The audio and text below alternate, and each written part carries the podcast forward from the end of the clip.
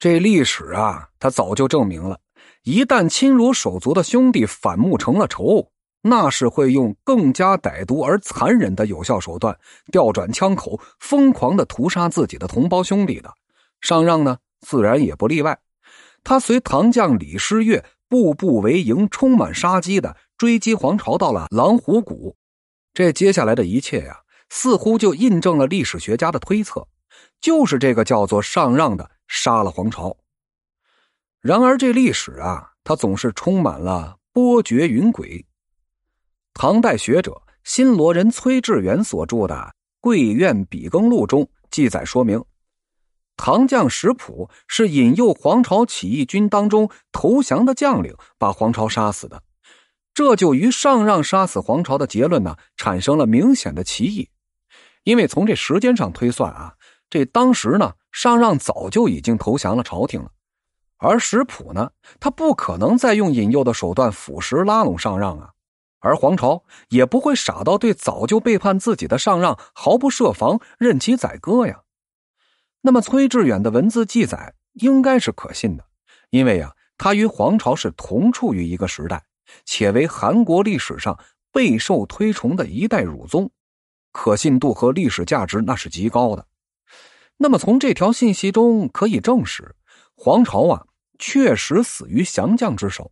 最有可能杀死并得到他首级的是他最信任的侍卫队队长，也就是他的外甥林岩。关于黄巢之死，敦煌残卷所言不足为信。另一个重要的原因呢，是黄巢死于山东泰山附近的狼虎谷。这点啊，多种史料记载是趋于一致的。相信应该不会有错。那么泰山距宿州，也就是今天的甘肃酒泉，那相差的远了去了。宿州地方官他何以得知黄巢为上让所杀呢？难道是此前河南中牟一战后，上让在联军的追击中就已经趁乱杀了黄巢吗？这种可能性啊不大。若黄巢已经俯首。唐王朝那也就没有必要继续东进赶尽杀绝了呀。还有啊，黄巢若是在中牟之战或者其后的大小战役中已经被杀死了，那么杀死他的上让不是早就威名震天下了吗？何以没有任何官方资料记载和地方志披露呢？还有一种可能，那就是唐王朝的雇佣军传言以讹传讹。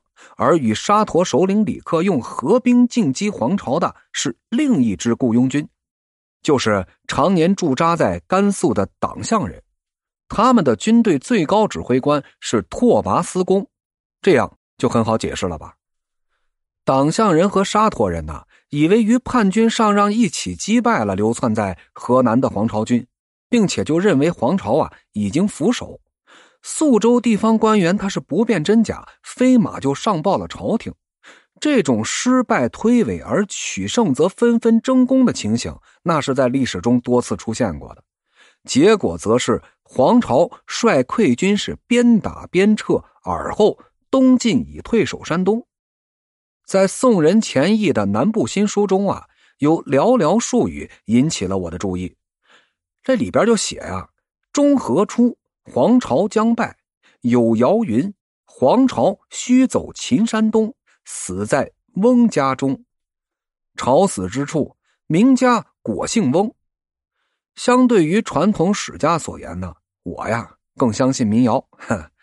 历史的真实啊，很有可能就隐藏在这些让人匪夷所思的民间谏言之中，一如推背图和烧饼歌。这是一种依靠正常思维定式啊难以解释的历史现象。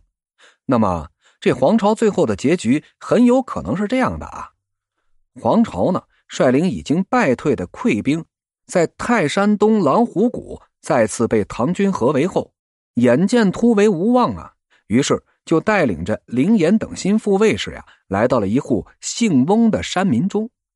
这黄巢前思后想，万念俱灰。依其执拗的性格呀，黄巢是至死也绝不会投降唐军的。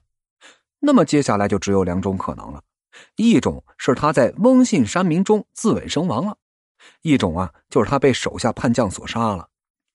而杀死他的呀，很有可能就是他依为心腹的外甥凌岩，而割下他的首级就是为了邀功请赏，获得生路。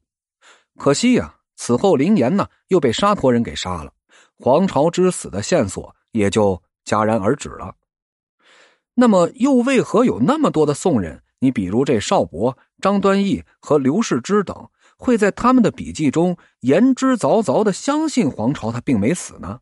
而是削发为僧了，隐姓埋名，过起了隐居的生活呢。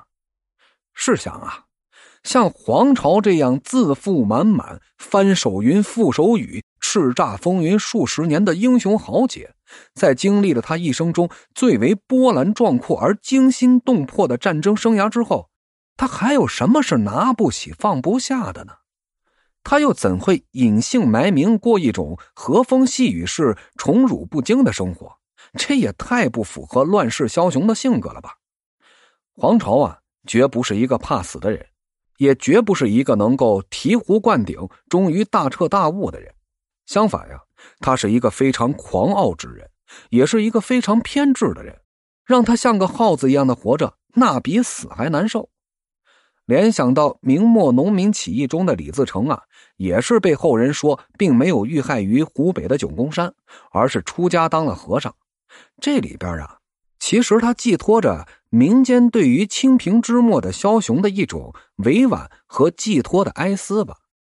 可怜呐，宋朝的这些酸儒们，竟然会奉民间传说为圭臬，不惜浓墨重彩以讹传讹，而给真实的历史啊。蒙上了一层人为的神秘的面纱。